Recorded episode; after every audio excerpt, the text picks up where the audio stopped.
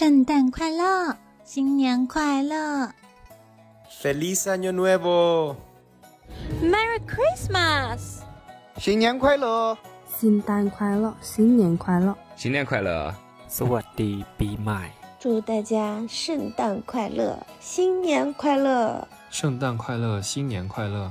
在此刻之内，祝您圣诞快乐，新年快乐！新的一年，您可别太荒谬喽！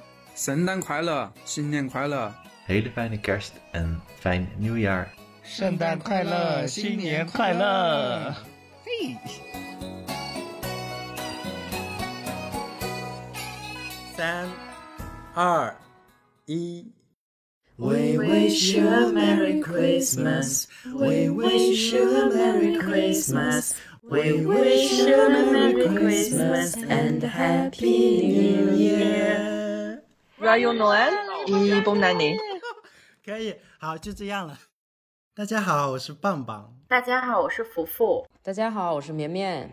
这一期祝大家圣诞和新年快乐！这是别太荒谬和大家一起度过的第一个，或者说是前两个非常重要的节日。那这一期节目，我们想和大家分享我们在每一年的年末的双旦期间发生的一些比较好玩的事情。今天的这期主题其实有一点毫无惊喜，那肯定就是圣诞和这个跨年的专场。然后圣诞和跨年就是这种特殊的时间。真的就会感觉什么事情都可以把人的那个情绪给调动起来，可能就是平常比较日常和普通的事情，都会在这个夜晚会让人觉得有一点点的不一样。对啊，所以我其实有一年跨年印象比较深刻，就二零一五年，因为那年其实我做了一个回国的决定，然后那年跨年呢，福福在国内不在我的身边，也是我第一次跨年没有和他一起。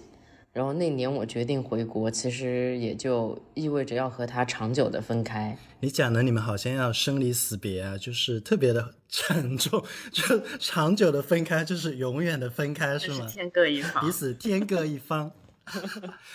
这好像是你们俩从母胎一直到后来是头一次面临这种比较长期的分别吧？是吗？主要是他从小都很依赖我，然后他就很舍不得我，不是吗？也舍不得我吧？对啊，就是舍不得你们俩。但你们这么一说，就显得我好像是个妹控，而且还离不开女人。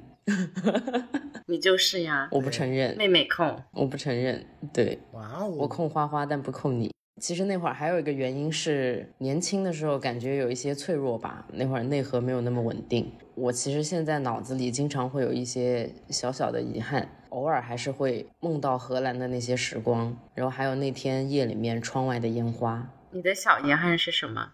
当初没有好好爱我吗？要吐了。他的小遗憾应该是没有尽早给我告白吧？那我现在跟你告白呀？那还是不要了，你现在太油腻了，我受我受不了，我要清纯时期的你。我的油腻和我的清纯互不干涉哦，都是可以完美的在我身上展现的。真的，这一期太恶心了！你面对花花为什么这么油腻啊？这就是毫不保留的表达我的爱。耳朵比较敏感的听众应该已经听到我们这一期有一个新鲜的声音，一个很好听的小姐姐。那今天我们邀请到了绵绵和福福的好朋友花花来参加我们的跨年专场。那花花先和大家介绍一下自己吧。大家好，我是花花。我是福福和绵绵这辈子最爱的女人，目前定居在法国。欢迎花花，花花应该是二姐最爱的女人，不是我们的。二姐和花花是一对哦。对，二姐和花花是一对，但花花是大哥，但他是我我的老婆。二姐只有在花花面前才能做零。对，对，做 P，做 P 才能做小女人。对我们这一期先按照节日的时间顺序先开始聊吧。圣诞节在前面，我们先从圣诞聊起吧。因为圣诞可能不是我们的传统节日。那在我自己成长的过程中，我觉得最早接触到这个节目，应该是初高中大家一起，就是每到平安夜就开始互相赠送苹果。你们各自对于圣诞节最早的记忆应该是什么呢？我最早的记忆也是初中的时候，就是会流行买那种圣诞贺卡。然后写给班里比较要好的朋友，然后女生都会比较期待，就跟你说的一样，就会收到那个苹果。然后最好是就是平常很少会买的那种圣诞红的那种蛇果，长得很漂亮的。然后长大以后就很好奇，有一次专门去吃了那个蛇果，皮特别的硬。然后心里面就想，果然有些东西哈，就是虚有其表。就像我一样，真的是虚有其表，只有外表。那可不，你也有内在，跟你一样，只有美貌，什么都没有，除了美貌一无所有。对，除了美貌，哎、真的，那些苹果真的是会包装的很漂亮，你就算不想吃，你都想买过来放在家里边看着它。对，而且那会儿感觉卖的比较贵，然后学生时代真的不太舍得买。对，因为好像就是这种平时不太舍得吃，然后哎长得还很好看的东西，才会特别有仪式感。所以你们当时有那种，就是有收到过苹果吗？就在圣诞的时候，就是或者甚至说有没有人跟你们表白过？没有哎，我只记得高中放学的时候要坐公交车穿过那个市中心，然后圣诞节一般都会堵得水泄不通，就感觉快乐都是成年人的。然后我其实只能在公交车的最后一排疯狂的解数学题，但是解来解去，感觉爱情这道题我还是不太会。年纪小小你就在解这道题了呀，果然是纯爱战士呢。对呀，他当时在百度贴吧学习了很多恋爱的经验，他从小就开始探索，就是一直没有施展的地方。我个人觉得表白其实还真的是挺需要勇气，尤其是在这种时候，万一被拒绝了，那不是有点感觉看年不顺，来年不利？我觉得没有勇气的话，可能只能在愚人节表白了，就可进可退。我觉得节日表白可能也算一种祝福吧，就新的一年又多了一个喜欢我的人，或者又多了一个我喜欢的人。我其实就是有一段比较小的经历，就是不是说在跨年或者圣诞这个时候表白，但就是一个契机吧。因为那会儿就是我们还在用那种比较古老的那个电话的时候，就会有群发那种什么元旦快乐、圣诞快乐这种信息。就有一个认识了很久的，也不算朋友吧，一个人就是私下没有从来没有联系过，他就突然回了我一个比较个人的信息，他就说：“哎，那你。”跨年怎么打算的？然后我们就闲聊了几句。再次联系的时候，又过了几个月，然后他就突然感觉一下子那个话匣子就打开，然后没说几句，他突然跟我表白，真的是一个大震惊。哇哦！但这样的表白感觉没有很浪漫哦，反正不如我的浪漫。是，对啊，有点太过于随意了。嗯，对呀。嗯，而且特别突然。是，就很突然。然后当时就跟他说：“你别随便开玩笑。”我说：“我们总共就见过两面。”我说，而且上一次见面都已经是一年前了。我说，你能记得我长什么样子就不错了吧？然后他就说，我们其实见过三次。他说，你果然是不记得我们第一次见面的场景了。第一次是有一次放学，他去我们学校找我朋友，然后就遇到了我。然后他说，他那次一看到我，他就喜欢我了。你确定他说的是你，不是绵绵吗？毕竟绵绵在直男圈可是比你受欢迎的哟。我觉得有可能，因为我当时高三的时候是短发，跟绵绵同款发型。我觉得他那会儿看上的是你，不是我，说明他长得不够强壮。看上我的都比较强壮，而且还油腻。那会儿我觉得可能就不会再有交集。结果高中毕业的时候，我这个朋友过生日，我们又见面了。但是他那次他没有跟我要什么联系方式，就又过了一年，又到第二年，我朋友又过生日，我们又见面。第二次就是我们有另一个朋友，他很机缘巧合跟我在同一个学校，然后这个男生就加了我的联系方式。他就说当时他觉得是天赐良机，然后他就也趁机就要了我的联系方式。然后可惜就是那会儿他就说他没有勇气跟我说话。就从我朋友过生日到跨年，其实也过了大概有，嗯，四个月左右吧。然后直到群发那条信息的时候，我们才突然又联系起来。但是我就问他说：“那你为什么联系了我，突然又跟我表白？”他就说：“因为他一直在酝酿，因为那个时候我毕竟已经出国了嘛。”他做的最有勇气的事情，是不是就是跟你表白这一件事？对，但是是非常突兀的表白，就是没有前没有后的。他说就是想到马上快要暑假了，我应该会回来，所以他觉得才有勇气跟我联系，希望可以见我一面。然后后面就夏天我回来的时候，确实有跟他见了面，但是就是他不是我喜欢的类型，不是说外表，就是虽然他确实也不像绵绵说的那种是强壮的 类型，但是更多可能是他那种比较小心翼翼的性格。就让我觉得确实不够 man，但是我觉得他是我人生中遇到过比较深情的那种男生，就他追了我挺久，然后一直都没有追到。然后他最神奇的是，他就住在二姐他们家对面，然后他每次见到二姐都要叫哥，而且他俩总是偶遇，就很好笑。然后二姐每次跟我说，我又见到那谁谁谁了，他叫我哥。对。二姐人不在江湖，江湖到处都是她的传说。今天这一期二姐的出现频率好高哦。二姐心里应该想，为什么要叫我哥？应该叫我姐。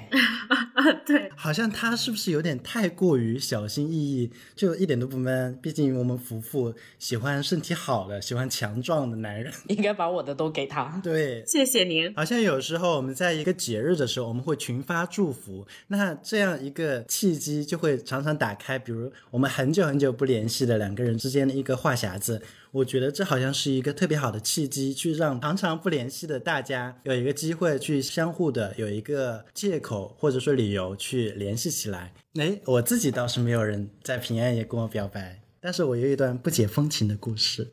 说起来是特别好笑，有点 too young too simple，不像我们绵绵，那可是又老又油腻。不要再侮辱我的清纯人设，你已经立不住了，你完全就立不住这个人设了。别人听完第三期都说我很我很纯情。好的，讲一讲我刚刚那个不解风情的故事吧。因为那个时候是在我上学的时候，我们当时每个学期会有一到两个就是比较大的一个课程设计。然后，因为圣诞节刚好就是每一个学期的学期末，那每到这个时候，我们大家所有人会忙着赶图。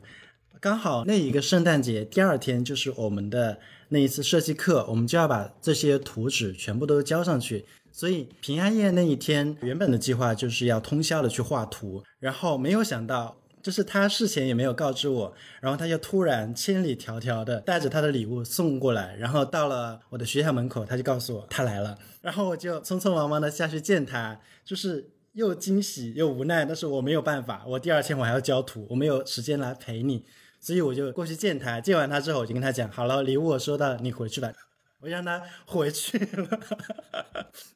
好无情啊！对，你就千万不要来打扰我画图，我还有很多图要画，真的画不完。不解风情，然后我让他回去了。真的，太不解风情。对，他不能陪你一起画图吗？我总不能我在旁边画图，然后他一个人在旁边待着吧？这样也很奇怪。他可以给你按捏肩呀，他也可以在你后面待着，你也可以坐他大腿上。对，那样会让我画不了图，画了个别的图，你无法专注，画的是别的图，画了个别的图，对，别的构造图。对，就是因为太年轻，就是就在某一个事情上会太过于钻研进去了，就有点不解风情吧。现在回想起来是这样的。对，确实有一点。不过也可以理解了，deadline 是第一生产力嘛，我会有同样的这种焦虑，感觉我要完成一个事情的时候，伴侣好像就变得不那么重要了。对比起棒棒，我也有一个不解风情的经历，但是是得打双引号的，就在荷兰，就是有一个那个圣尼古拉斯节，它是十二月五号，然后它其实对于荷兰人来说，就是它是比圣诞节还要重要，家人就会聚在一起吃饭，然后也会有那种礼物环节。他们送礼物是需要说有两份，一份就是普通比较实用的，然后另一个就是必须是手工做的，而且要符合就是被送礼这个人的特质。为什么我在荷兰的时候没有这种活动待遇？你为什么不给我送一个？因为你没有什么特质呀，送不出来。油腻也算啊，送你一瓶油吗？可以送你一瓶油啊，给你炼两斤猪油，手工做的油，亲自给你炼。应该我给你们送油才对。也可以呀，你可能自己都炼得出一瓶来。对，就有一年，然后就去男朋友他爸妈家一起庆祝，然后他当时抽到了我，所以他要给我送礼。那段时间我有点痴迷精神类啊、心理类的那种书。你听到这个时候，是不是已经有感觉到一丝丝的不安？感觉你要收到一个奇葩礼物了。那所以你这个奇葩礼物是实用类的还是手工类的呀？是手工的。他当时要给我送礼的时候，他就很兴奋。但是我看到他是从冰箱里面把它拿出来，装在了一个比较大的那个纸盒里面，当时就有一点隐隐不安。打开的时候就看到有一个很普通的那种塑料袋，然后上面有一个卡片，就只是塑料袋吗？它都不包装一下吗？让悬念来的更久一些。我觉得它就是主打一个快准狠，杀你个措手不及。我当时就什么鬼？真的就毫无准备。我当时就看了个卡片，那卡片上就画的是那种。大脑的结构，而且是那种解剖图，它是手画的。我当时就真的非常的不安。然后他看到我有点不安，他也开始不安。然后他就说：“啊，我的礼物可能需要一个盘子和一把刀。”那最好笑的是，他爸就马上去配合，就马上把盘子和刀拿过来放在那个旁边给我。所以他是送了什么吃的吗？嗯，你先别急，你听到后面，你要是能把这个吃下去，我真的尊称您为我的姐。她难道不是你的姐吗？你好没地位呀，绵绵。她本来是你大姐。哎，可能从心里我就没有认可过吧，毕竟她也没有什么表率作用。没事，让她当姐姐好了。我想当小妹妹。你当妹妹的话，可是要帮我洗脚，还要跟我一起唱《广岛之恋》。你想得美。然后当时我就打开那个塑料袋嘛，我真的就是看到了一个真的大脑，就是有两个拳头那么大的大脑，然后那个血水还在往外面渗，我当时脸色就变了。结果他居然还跟我说啊，你需要把它拿出来放到盘子上，这样你就可以照着那个卡片去解剖这个大脑的构造。我当时就真的很想了解一下他大脑的构造到底是什么，为什么可以想到这种礼物？我觉得你直接用刀子把他的脑袋取了吧。不是，还有个问题，他那个脑是什么的脑子？羊？什么动物的脑吗？羊脑。哦，羊脑。我觉得绵绵说的也没错，这如果放在四川也能给它煮了，直接当脑花给吃了。烤脑花。对，但是羊脑很大，但是羊脑很大，然后而且最主要的是当时那个环境是。在他爸妈的饭桌上，我们刚吃了饭，就说先拆个礼物，然后之后还要吃甜点。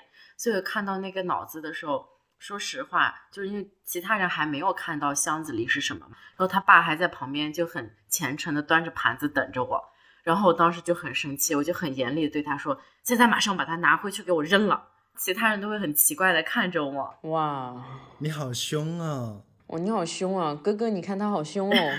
你要往我怀里钻了是吗？对，我保护你。是的，快保护我哥哥。恶心 你们俩。俩对，当时就真的有点像训孩子那样，然后他妈就有一点懵了，然后他妹他妹妹也很尴尬，因为他们不知道里面是什么，然后他也被我的语气吓到，他就赶紧把它收起来，然后他爸爸还在旁边说说没关系啊，可以拿出来啊。然后我当时就真的很崩溃，因为我不想在他爸妈面前就是训斥他。然后，但是我真的很想很想骂街。我理解，我觉得他妈如果看完的话，应该比你还想要骂街吧？对呀，是的。然后，因为他当时说要放回冰箱，他妈就好奇到底是什么，就站起来一看，发现是个脑子。他妈也不愿意 了，他妈就说不可以，不可以放回冰箱里。对，然后你知道我当时最生气的地方是什么？因为。刚才就有提到这个手工的礼物，其实是代表你这个人的特质，以及或者可能说你近来一整年啊做的一些事情是和你个性相关的。他送我一个这种鲜活的羊脑，我就觉得他家人怕不会以为他是跟一个神经病在一起吧，或者是那种 psycho 之类的，就怎么会好这一口？你知道？他可能对你在吃火锅的时候对猪脑的那种喜爱，理解成了对所有脑子的喜爱。然后，或者是他就觉得你没有脑子，需要随时出门带一个脑子。你可能真的没有脑子。滚滚滚！我觉得在这个瞬间，我忽然了解了直男的浪漫是什么的方式。这个直男可以送给你啊，谢谢，我也不需要。可以送你了，这个直男，把它送给你。刚刚说到这个没脑子，我就想起我在淘宝上看到的，就是有人卖那种，你们看过吗？你搜什么野生脑子，上面会写野生脑子，小学生专用，大学生专用，不同脑子不同效果。下单后会自动长到你的脑子上，然后还有什么野生大象、野生蚊子，下单出发可能会迷路。现在去给她男朋友立马下单买一个。你应该给你男朋友买一个，长他脑子上。现在就下单，立马下单。不用了，谢谢。可怕！说到这个奇葩礼物啊，我突然想到以前有一年，我们几个同学组了一个滑雪的小分队，然后准备去法国滑雪。然后去的头一天晚上是平安夜，然后大家一个月前就有一个约定，说要大家相互送礼物。然后我们有个朋友，嗯，就叫她火锅妹好了，因为她很爱吃火锅。嗯，然后她送的礼物让我们所有人都炸了。啊，我特别记得这一段。我知道的时候，甚至怀疑他到底是不是个中国人。为什么呀？为什么说怀疑他是不是个中国人呢？因为其实那会儿我初恋玲玲抽到了他的礼物，然后他那个礼物用了一张很复古的那个纸包着，从外表上看就是细细长长的。我们一开始就贼好奇，到底是是个啥东西那么长？双头龙。对，双头龙。如果是双头龙，可能就好了，玲玲可能就很高兴。玲玲打开之后是两根白蜡烛。就是纯白的那种蜡烛，有种红事变白事的感觉。对对对，我想起来了，那时候大家看到都好尴尬啊。这我忽然理解了，为什么刚才你开始怀疑他是不是一个中国人。我理解了。对啊，因为大过节的，而且当时我记得他们约定的礼物的价值就是大家说不要太寒酸，大概在人民币两三百块钱左右。但是你想，这种两根蜡烛。在那种杂货店买，可能就是三四十块钱的那种。对，特别是那天我们跟其他朋友的礼物一对比，然后感觉玲玲的心都要碎了。然后花花当时就特别贴心，她给我们每个人带了额外的礼物，就是叫什么糖渍栗子，好像是法国特有的那种甜品，而且还带了小卡片。是的，而且我还给你准备了非常可爱的蜜蜂的胸针。对对对，然后那个胸针我现在还留着。那你今天现在此刻为什么没有带上？在老家呢。对啊，你不爱我了，你都不爱他，回去拿。他可能飞过来的时候迷路了。够了，下单的时候迷路了。对，我记得当时我没跟他们在一起，然后你到玲玲嘛，就是双鱼座，就绵绵的初恋，他给我打电话诉苦。然后双鱼座又是那种浪漫，然后又注重小细节和仪式感的，当下我就觉得他非常的伤心，感觉都要哭了。后面我从西班牙回来的时候，有专门给他带了个小礼物去安抚一下他受伤的内心。你好贴心啊！你说的不够骚这句话。你好贴心啊！可以可以可以，很满意。你如果实在说不下去，你也可以闭起眼睛来，不用睁眼说瞎话。嗯，对，不用睁眼说瞎话。但我记得这个好像是你们当时旅程的开篇，因为后面的故事好像才是真的是更精彩。哇，这两根白蜡烛真是给你们这一段旅程开了一个好头。对，开了个好头，真是导火索。对 对，因为这个火锅妹后来跟我们一起就就是去法国滑雪，但是呢，滑雪回来之后就和我们绝交了，就再也不联系的那种。啊，有必要吗？就是。这个是为什么呢？对，就是因为我们其实一般滑雪会定五到七天的行程，然后一般那几天都会在那个山上待着。然后那次出发前，火锅妹说她要去的时候，我就跟她讲，我说我们去的是那种很大型的雪场，就一旦你开滑了，可能就没有退路，就是你硬着头皮也得给我下山，就是要么拖了板往上面爬回去坐缆车，要么就下去。然后她又是个新手，然后平时她也不是那种特别爱运动的人。我们就很怕他坚持不住。对，那种雪道就是真的，你滚你都得滚下去。忽然就有绵绵滚下去的画面了，我都是缩下去。我就记得那时候被他们带到黑道，就是一般有绿的、蓝的，然后就是黑的。嗯，然后那时候就直接被他们带上去，然后你就是肉眼可见那个终点就在你的前方。但如果你是平坦的那种话，你走个五分钟就到了。但因为那个是差不多有九十度的那种一个斜坡，我最后花了三十分钟才慢慢的走下去。就是你真的在那种那种地方，就真的完全只能靠自己，没有其他，叫天天不灵，叫地地不应的那一种。对，是的，是的。所以当时就觉得他跟我们一起去，不要说黑道。他可能跟我们滑蓝道都会觉得有困难，然后我们其实第一天到了就一直在教他和花花怎么滑。晚上回酒店吃饭的时候，他就跟我们讲，他说滑雪到底有什么好玩的呀？你们为什么要定七天的行程？就是那种阴阳怪气的。我当时就很无语，为什么要定七天呢？有什么好玩的呀？对啊，定这么久真的很烦呢。你们是脑子有什么问题吗？要不也给你们下个单？为什么要定五到七天？下单下晚了，内心就想说。又没有人逼你来，好吧？而且我们其实定七天，是因为我们真的喜欢滑雪。我就觉得你管得着吗？哦，所以他去是没有人逼着他去，是他自己要求陪着你们，和你们大家一起去，是这样的吗？对我们其实一般滑雪会提前半年定行程，定行程的时候他说他要去的时候，我都有点吓到。他后来还是很直接的说要跟我们一起去。去的时候我们也一直很照顾他的情绪，因为前面几天就一直没有上到，就是我们刚刚说的那些什么蓝道、红道、黑道上，就在半坡的那种练习场练习。第四天我们计划就是上到上面的雪道去，大家就要坐一种小缆车，也不能叫缆车吧，就是会有个圆盘，而你把它夹在屁股下面，你直立站着，它就可以把你拖。到山上，绵绵是不是很会夹？他肯定会夹，我比较会夹。福福呢，夹一次跪一次，一夹就跪，是特别尴尬，一夹就跪到别人面前。对他真的，他一夹就跪，每次都摔倒，羞耻真的。我可是很会夹的哦。我们当时为了安全，就是一个会滑的人会跟着另外一个不会滑的人后面，然后火锅妹当时在我前面，正悠闲的看着风景，突然听到一声惨叫。我就看到火锅妹睡在了我面前的雪地上，然后把我吓得，我就赶紧滑到她面前，把她从那个缆车道上拖到了旁边的那个坡道上去。哦，对对对，我记得我那时候就跟在你的后边，然后还作为一个刚刚学会滑一点点的人，然后立马也就把那个圆盘给松掉，然后硬着头皮就停下来了。那个缆车道上有很多小朋友上来，他躺在那儿就很危险。然后火锅妹就躺地上跟我们说，她觉得她大腿根部那个位置感觉断了。我们当时真的吓坏了，就怕她把腿摔断。花花是我们中唯一一个会说法语的啊，翻译官花花立马上线，真的。然后我那时候就立马去联系那个救援队，因为他那时候是真的没有办法走路。然后我们那时候让他试一下，结果他就立刻痛的那种就大叫。然后后来就是真的就是像电影里边那种的那种雪山里边那种摩托车，然后就来了，然后把火锅妹一整个就包起来，然后拴在那个摩托车的尾部，然后他就躺着就这样就被运下了山。然后我跟绵绵呢，我们俩坐不了嘛，那个那个雪火摩托车，然后我们俩就去坐缆车下山，然后和火锅妹会合。然后又加上因为他语言不通，没办法沟通，我们最后就一起。坐了救护车去了急诊室，然后这也是我第一次坐救护车，然后应该也是我第一次进法国的医院吧。对我来说也是第一次。关键是我们到了医院以后，他没事了，就医生说没事，然后我们就松了口气。但是同时真的就感觉很无奈，因为其实滑了四天，连山都还没有上过。对，所以你们的第一次献给了彼此，哎，对呀。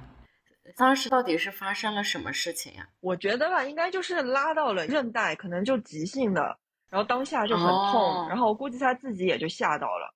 等着我们这一趟这一顿操作下了山，到了急诊室看完医生，就已经很久了，所以就已经就不严重了。所以最后他也就很快就跟我们一起又回住的地方了。所以人没事就好，问题好像也不大，对吧？嗯，对，不大，其实就是可能扯到了一下。后来我我们就觉得这个事儿过了也就没啥，对吧？结果当天晚上火锅妹就跟我们讲，她后面几天她不去滑雪了，她就在酒店待着。其实我们也没意见，我们觉得没关系，还安慰她说没事，你好好休息。但是吧，你是在假装安慰吧？心里可开心了。你不要把我们说的那么坏哦。对呀，我可不是天蝎座。那么恶毒，好恶毒哦！没有，其实当时真的我们觉得无所谓，因为大家各买各的票嘛，就无所谓。然后我们就去滑雪，他自己待着。但是呢，不知道他觉得我们是亏欠他还是什么意思，他就给她男朋友打视频的时候说滑雪很无聊，还差点摔了腿，就很委屈。关键是回了荷兰就不跟我们来往，就好像我们在这趟旅程对他怎么样了一样。我们才委屈好吗？对，真的是最后那几天就真的超级低气压，就感觉是好像我不好，然后你们可都别想好，就低气压到我们都不敢和他说话，然后就感觉快乐的圣诞泡汤了。而且我觉得大家都是成年人吧，一起出去玩，相互照顾，觉得没有问题。就包括送他去医院，我们其实都觉得没有问题，但前提是相互的。我就不理解，就是这是在干嘛？就是你摔跤好像也不是我们造成的，就是个意外。然后滑雪，我我们也没有逼你去，对吧？你自己不喜欢，其实也是你自己的选择，你没有必要去阴阳怪气别人，就为自己的选择负责就好了呀。嗯，我已经感受到了绵绵的无奈，对，超无奈。作为一个纯爱战士，你的纯爱的人设得立起来，咱们把倒掉的人设再立起来。你要不来一点就是浪漫一点的故事，给我们大家所有人换一换心情。毕竟我们是欢乐的圣诞，不是悲伤的圣诞。所以我们节目现在默认绵绵就是纯爱战士，这个人设就是这样定了吗？都不用默认，他就是他就是铁血纯爱战士本人。但一直都在倒掉啊，倒了又立啊，倒了又立，没关系。刚刚才说我油腻，现在又说我纯爱，真的。对啊，好吧，纯爱故事想一想哈。的确有一段也是跟圣诞有关的纯爱故事，就我感觉我年轻的时候特别喜欢干这种又纯又纯情的事情，当然现在也蛮喜欢的。我那会儿还和我的初恋在一块儿，然后玲玲呢是个浪漫的双鱼座，就喜欢那种天马行空的东西。她之前就和我说，她特别想体验就是早上一睁开眼睛，然后在圣诞袜里边找到礼物的感觉。但那会儿其实我们学校宿舍很小。就是没有壁炉，也放不下圣诞树。哇，玲玲好会玩啊，玩的还挺花，然后你也愿意配合。对啊，我也想体验，怎么办？绵绵，我现在也很想体验。我也想。后天早上我醒来的时候，就在壁炉里面找礼物。打开以后发现是一个羊脑，或者蜜蜂，或者蜜蜂。对，说回刚刚那个点啊，就是那会儿宿舍很小，然后呢，我又喜欢搞七搞八，然后后来我就在网上找到了那种就是。壁纹纹理的那种图案，我就把这个图案打出来很多张，在家里的墙上给它拼了一个壁炉，还拼了一个烟囱，然后用同样的方式又拼了棵圣诞树，还做了个圣诞老人骑着驯鹿，就是往烟囱里投礼物。你知道，就在家里大面墙上把它做了出来。然后又去买了圣诞礼物和圣诞袜，然后他晚上回家的时候就看到那面墙的时候，一边笑我，然后一边说我很蠢。其实他很开心。然后我就告诉他，明天你早上起来就会看到圣诞老人给你投递的礼物了。作为我本身也是一个双鱼座，我觉得绵绵这个事情做得非常的棒，完全做到了双鱼座的心坎里。就是像他这种。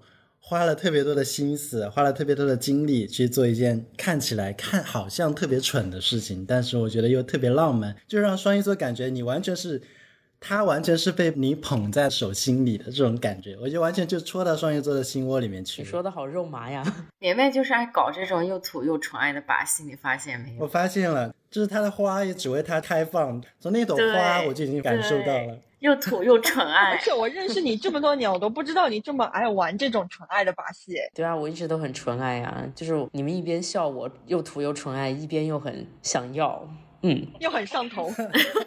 对啊，就是又土又上头，又土又上头，口嫌体正直，就是一边嫌弃一边想要。对，对，是的，真的是。那大家还有什么别的经历吗？明明从始至终都是纯爱战士。对，说的没错。我想起来，我最棒的一次经历是和吃有关的。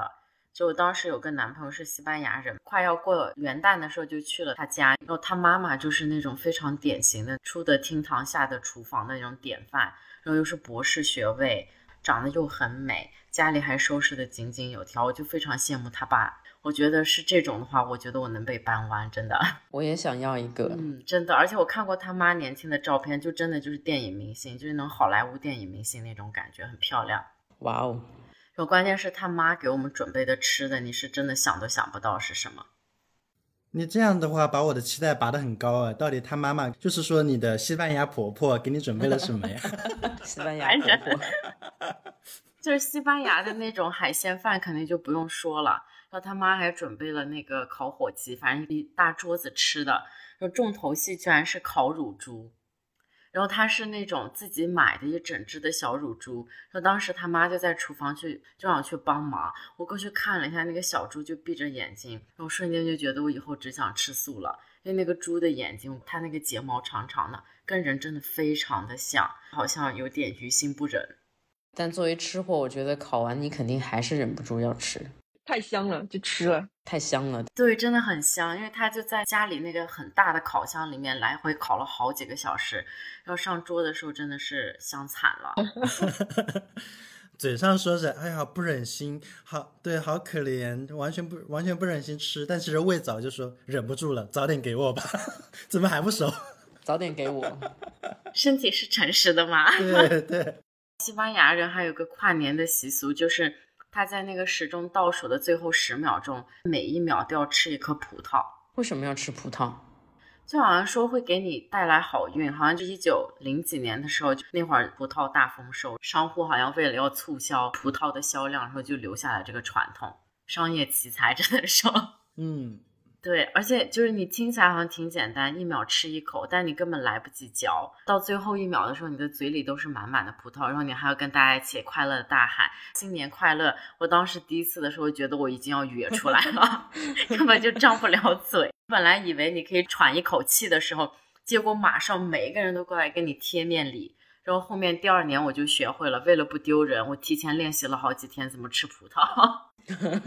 好拼啊你！所以这就是你为什么现在这么能吞吗？你听听，你听听，你什么虎狼之词？我可是正经人家的女儿哈。所以到底是能吞什么？吞剑，吞剑。什么东西这么能吞？街头表演吞剑可以了吧？吞了个大宝剑。然后喷火吗？喷火，吞大宝剑。然后从此西班牙多了一个传统。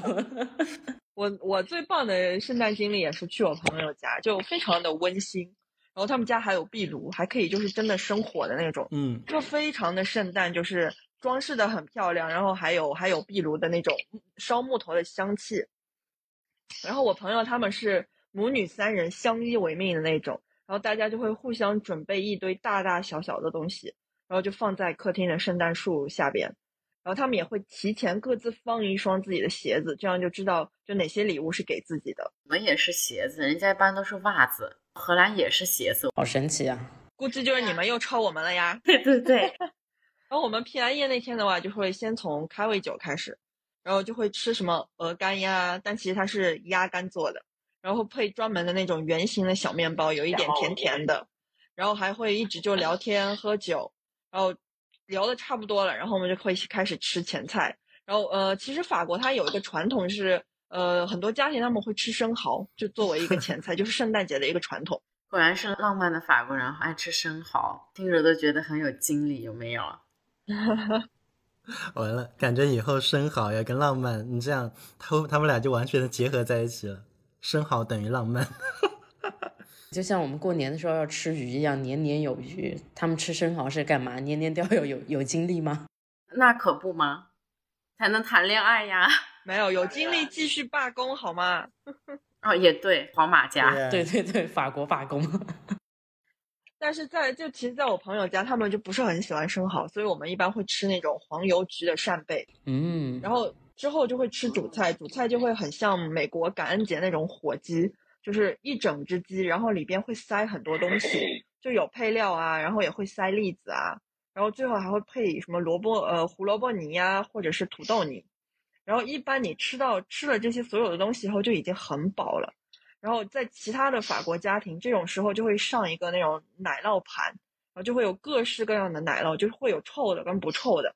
但因为我朋友他们不是很喜欢奶酪，所以就这种时候我们就会去客厅就会开始拆礼物了。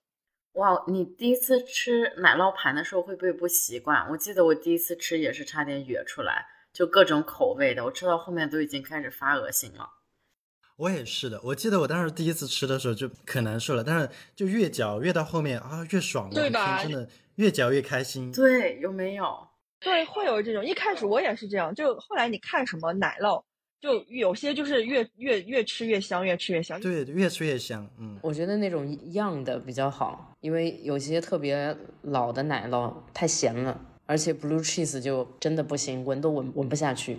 但我还是也不行，就 blue cheese 还是不行，就很香啊，对吧？哦，我可以，我还蛮喜欢吃蓝纹奶酪的。你喜欢脚臭味，我知道了，是不是洗脚洗多了？对你果然是个重口味呢，真的很重口哎。对啊，我就是重口味呀。很重口哎，又吞大保健又洗脚，还喜欢 blue cheese，你才是那个油腻的人。不是，他只是碗很大，他很会吞。哦，哪里？对，很会吞，还能接受不同的味道。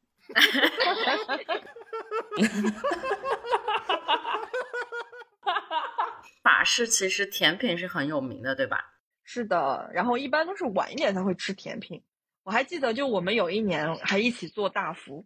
因为我朋友她姐姐嘛，很她们其实姐妹俩都很喜欢亚洲，然后她姐姐之前有去日本交换过，所以就真的是从头就做所有东西，就包括那个红豆馅都是自己现蒸的。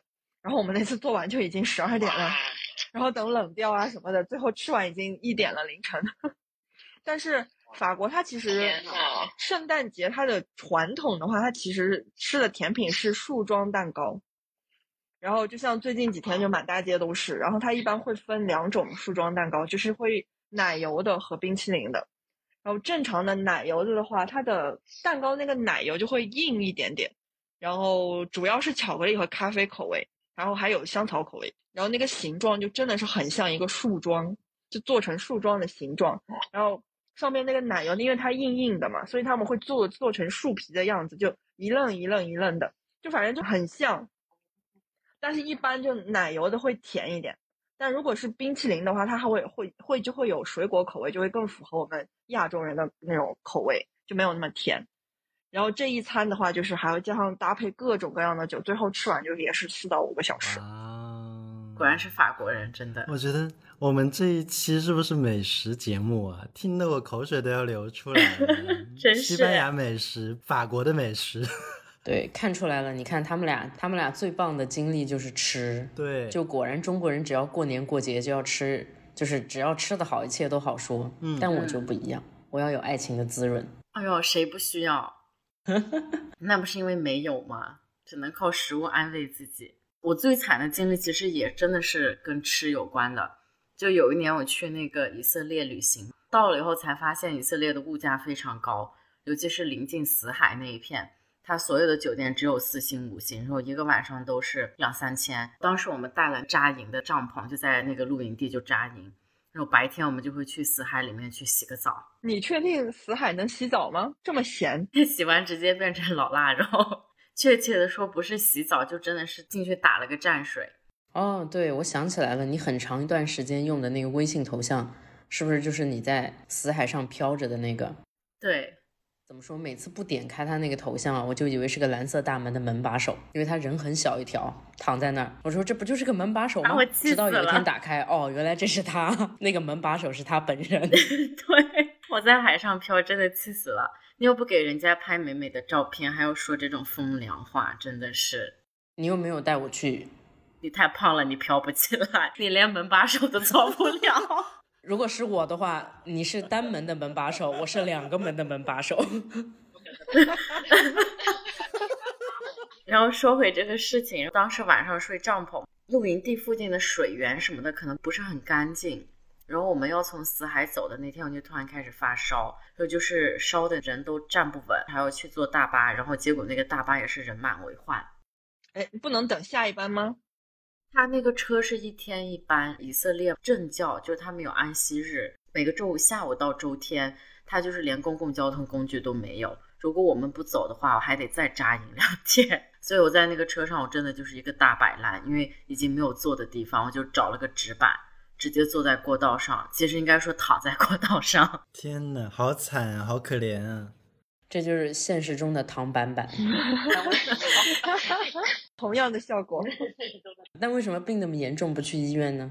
外国的医院是不能随便去的，因为你没有那个保险。如果你直接去医院的话，你可能一个月收到后的账单可以让你倾家荡产。所以我当时就去了药房买了个药，然后可能是被什么特别的细菌感染了吧，就很严重。然后加上那个是沙漠地带，我的嗓子真的每天咽东西都跟吃了刀片一样。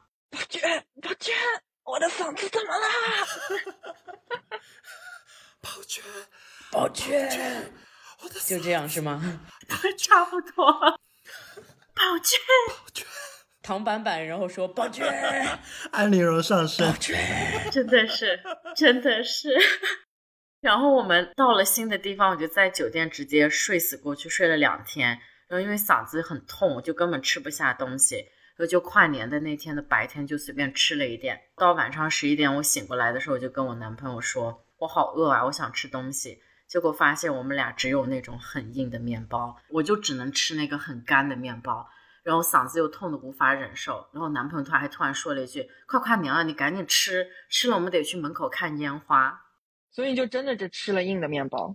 对，因为只有那个啥也没有，就觉得特别的寒酸，然后就边吃，然后那个眼泪就啪啪往下掉，觉得自己好惨呀，就感觉将来的一整年当中都要在饿肚子中展开。跟之前在西班牙吃那个马汉全席那种感觉就是天差地别，不仅仅是硬的面包，是硬的面包还要催着你赶紧吃，我要去看烟花。对呀，对呀，所以这是什么？这是男友的问题吗？你看人家西班牙婆婆请你吃大餐你不吃，你要来这儿吃硬面包，当个奴婢，真的是。你怎么那么烦人？你怎么那么烦人？难道就为了一个一口饭还要和一个男人过一辈子？你的现任最好跟硬面包一样的硬。没有啊，我觉得你可以跟他妈妈过呀，他妈妈貌美如花，多好，把你扳弯。不要他了。我当时分手的时候，真的还挺舍不得前男友的妈妈，因为觉得啊，多好的婆婆啊。嗯。然后后面我男友就看到我哭嘛，他就慌了，他就说你哭什么？我就说我好惨呀，我说我人生中还没有生那么严重的病，还有在饿肚子中跨年。说最绝的是，他跟我说：“你赶紧吃，别哭了，还有五分钟要跨年了，已经够惨了，不可以哭着跨年，不然你就更惨。”然后我当时就哭得更厉害了。来自直男对看烟花的坚持，好直男，真的笑死了，真的好惨，你太惨了。你男友也是绝了，他可能在意的只是跨年的烟花，不是你。嗯。是的，他就希望那一刻是浪漫的，就看烟花，哪怕我饿着肚子，我也得是那种坚强微笑面对人生。就感觉马老的命也是命啊，就感觉我都没怎么吃东西，加上发烧，根本都站不起来。倒计时的时候，他就直接把我从沙发上给薅起来，架到了房间门口去看烟花。我就觉得我就是个牵线木，被他架着，我还得强忍眼泪看那十秒的烟花，你知道吗？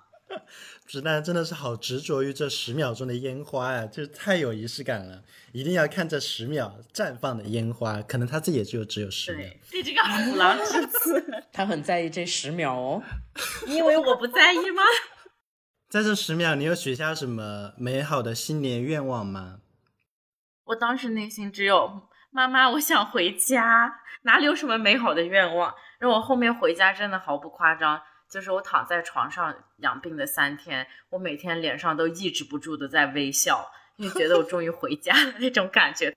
他应该许个愿，就是下次可不可以再长久一点，不要只是十秒。好歹二十秒，我可以再来一点，再来一个十秒。那你有什么正经的一点的，就是关于新年的愿望吗？不算很正经。我前几天正好跟我同事开了一个玩笑，新年愿望没有别的，就是希望我们组的有一个同事被老板开除，感觉好像有点恶毒、恶婆娘的感觉。然后结果我同事就说他也是，然后我们俩就笑炸了。这个恶婆娘到底做了什么事情得罪了你们两个人？就是你的人生中有没有被那同事连环夺命 call 的经历？然后已经 call 到我不得不去找我老板，跟他说：“你现在马上必须让这个人给我冷静下来。”这个同事还会给我老板打小报告，跟我老板说我在们组只手遮天，就感觉是个 dictator 那种感觉。你难道不是吗？你应该告诉他，只手遮天也是老娘的本事，你有本事自己也遮一遮。我确实有这个本事，你们说的没错。然后当时就直接问我老板：“你到底什么时候把他开除？”然后我说实现一下我的新年愿望可不可以？然后老板有帮你实现你自你的这一个新年愿望吗？新年不是还没到吗？他还有几天可以准备一下。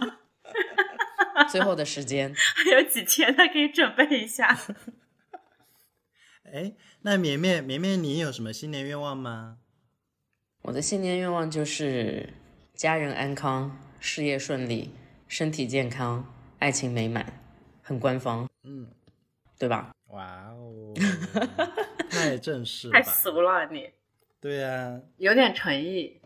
俗一点的版本就是希望新的一年皱纹长得少一点，肉也长得少一点。还有就是老天爷给我赐个女人吧。不行，不能这么说，这么说就显得我很饥渴。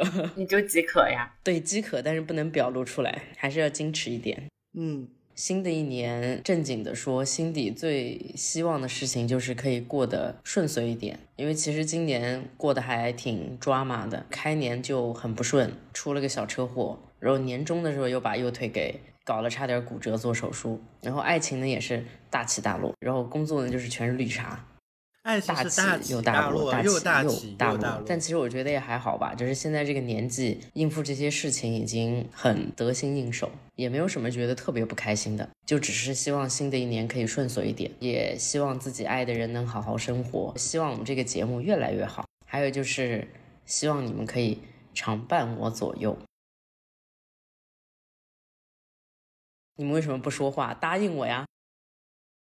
你们要说对对对，我们要常伴你左右。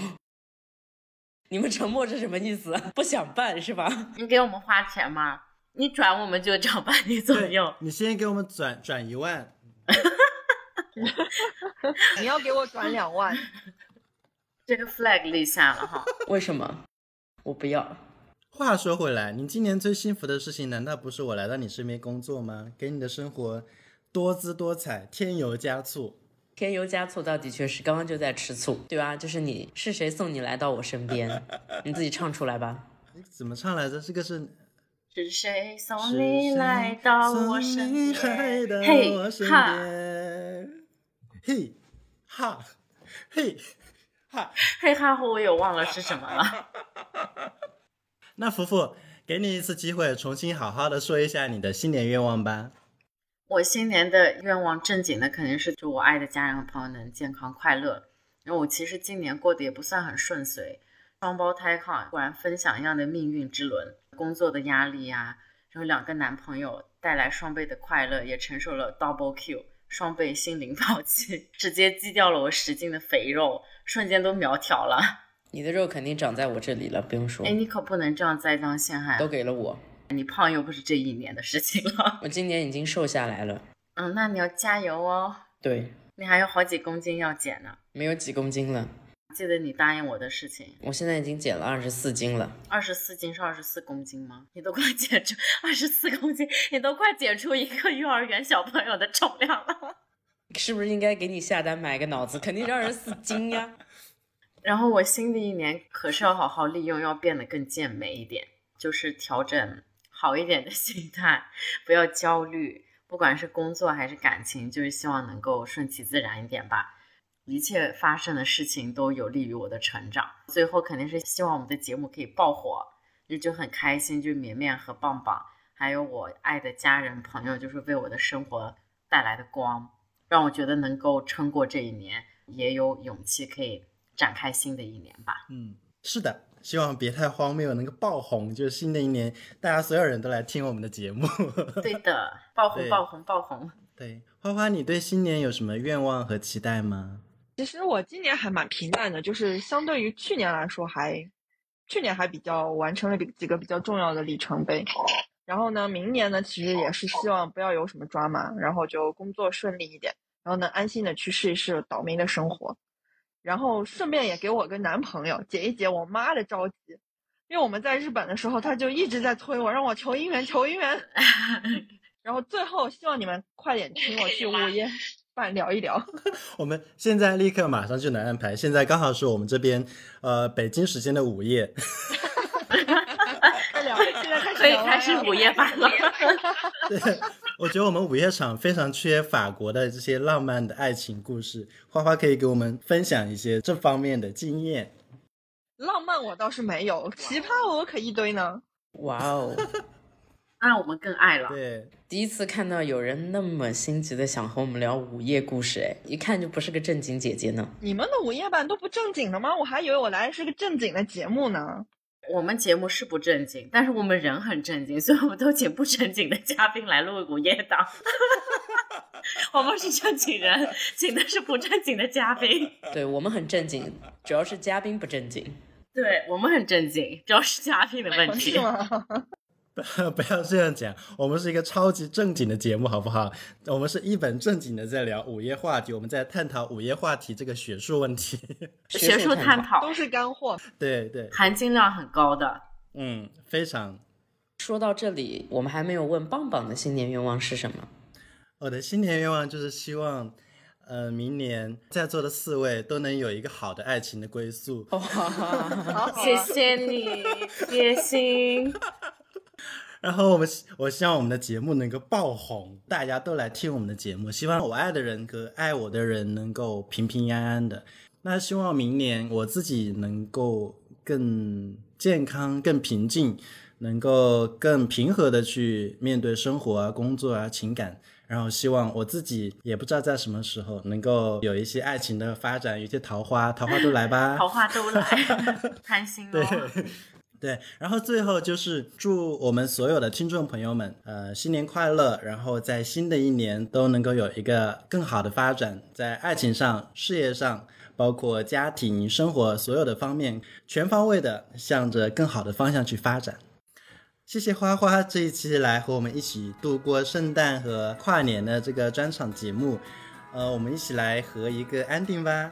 我喊个三、二、一。谢谢大家，我们是别太荒谬，祝大家圣诞和新年快乐，下期再见，拜拜。